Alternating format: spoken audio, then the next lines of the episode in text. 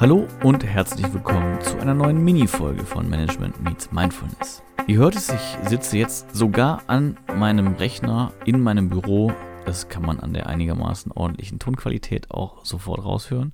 Und nehme ein Mini auf. Und zwar habe ich gedacht, ich kümmere mich um ein Thema, was sicherlich jedem von euch irgendwie wichtig ist, was jedem irgendwie begegnet und habe da auch, wie so häufig, einen aktuellen Bezug zu. Und zwar zu der Frage, wie definierst du Erfolg? Und das klingt jetzt so banal. Ja klar, Erfolg ist ja, wenn man Erfolg hat. Also wenn man irgendwie was verkauft beispielsweise, wenn man auf der Bühne steht, wenn man positives Feedback bekommt, wenn man etwas gewinnt, aber ist es wirklich ganz so einfach und ist es wirklich ganz so eindeutig? Und was ist mit den Grauzonen? Was ist, wenn man Zweiter wird oder Dritter? Hat man dann verloren automatisch? Ist der Zweite der erste Verlierer? Oder ist der Zweite nicht eigentlich auch ein Gewinner? Und ist es vielleicht nicht manchmal sogar besser, Zweiter zu werden als Erster? Gibt ja so ganz unterschiedliche Modelle. Zum Beispiel im Fußball lohnt es sich ja mitunter, wenn man in größeren Wettbewerben dann eine Gruppe gewinnt und erster wird, wo man dann halt den vermeintlich Schwächeren der anderen Gruppe zugeteilt bekommt, den zweiten Platz. Aber es gibt auch wiederum ganz andere Beispiele, wo es so ist, dass alle Augen sich eben auf den ersten richten und der zweite dafür ganz in Ruhe sein Ding durchziehen kann. Und unterm Strich manchmal sogar erfolgreicher wird als derjenige, der eigentlich gewonnen hat, der aber aufgrund des hohen Drucks gar nicht so recht damit zurecht und zurande gekommen ist. Erfolg hat entsprechend sehr, sehr viele Ausprägungen. Und damit er überhaupt greifbar wird, muss es natürlich irgendwie eine Messung geben. Und da gibt es recht einfache Dinge, eben solche Wettbewerbe, an denen man teilnimmt und am Ende dann halt ein Ergebnis bekommt, wo man irgendwie einen Rang hat oder eine Note am Ende des Tages.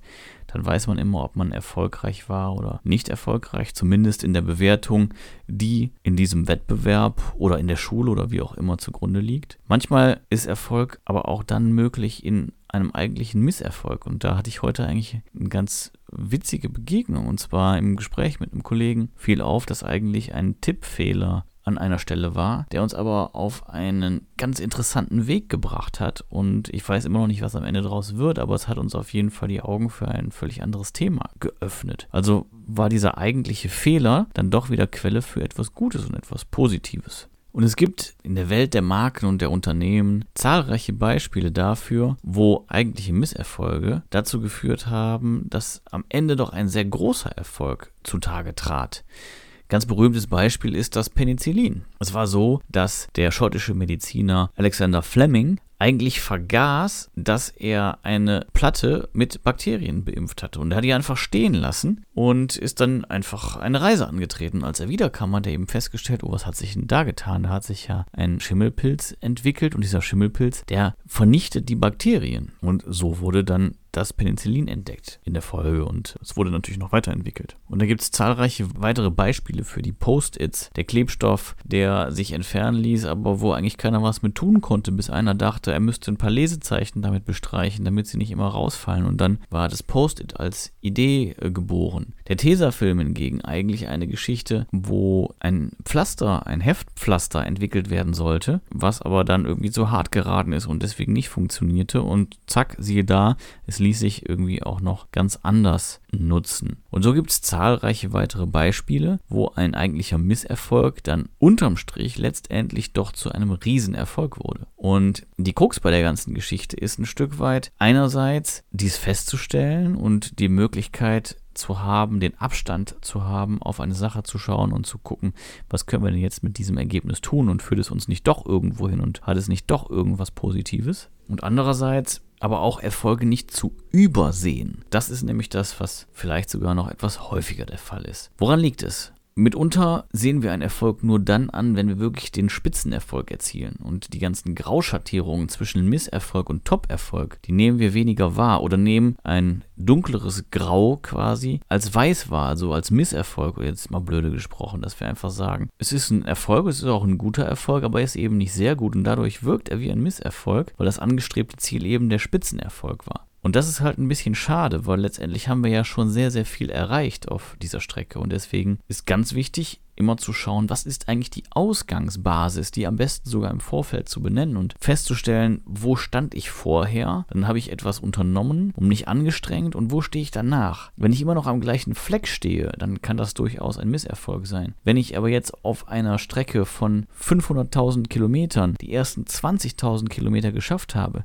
ja gut, dann bin ich zwar nicht am Ziel, aber ich habe schon eine ganze Menge erreicht. Und deswegen ist es so extrem wichtig, sich zu fragen, wie definiere ich den Erfolg für mich denn eigentlich? Ist es so, dass wenn ich einen Abschluss schaffe, ist das dann ein Erfolg für mich oder ist es nur ein Erfolg für mich, wenn ich Abschluss mit Sternchen schaffe? Und warum sehe ich das dann so? Ist es wirklich so oder sollte ich nicht lieber dann auch mal meine Einschätzung dazu hinterfragen? Vielleicht motiviert mich das eine mehr, wenn ich die Eins mit Sternchen erwarte, aber vielleicht demotiviert es mich auch, weil ich entweder gar nicht imstande bin, es zu erreichen, oder weil ich eine Eins ohne Sternchen gar nicht als Erfolg dann ansehen kann. Und das ist eben ein sehr kritisches und zwiespältiges Feld, weil zwischen Motivation und Demotivation liegen manchmal nur Nuancen. Und deswegen möchte ich euch an dieser Stelle und mit dieser Folge nur dazu ermutigen, euch zu fragen, wie definiert ihr Erfolg? Welchen Erfolg habt ihr bereits erreicht? Und ist es wirklich richtig, den Erfolg so zu definieren? Oder sollten wir uns nicht lieber freuen über das, was ist? Ganz einfaches Beispiel ist es für mich ein riesiger Misserfolg,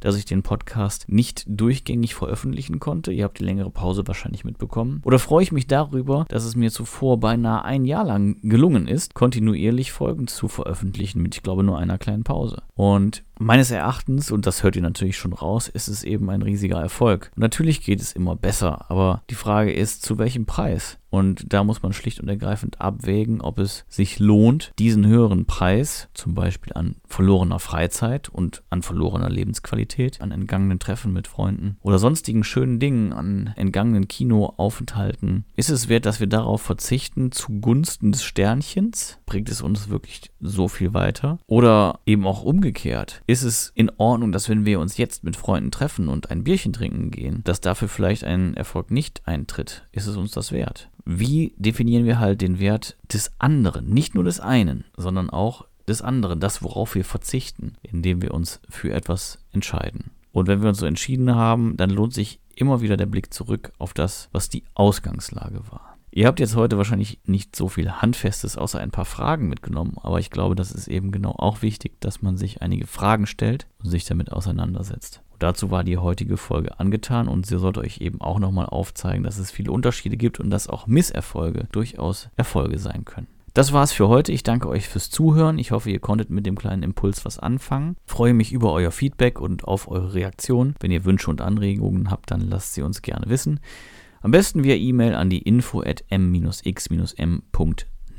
Ansonsten folgt uns bei Facebook und bei Instagram und vergesst natürlich nicht, den Podcast zu abonnieren. Das war's für heute. Danke fürs Zuhören. Bis bald und auf Wiederhören. Mein Name ist Philipp und das war Management Meets Mindfulness.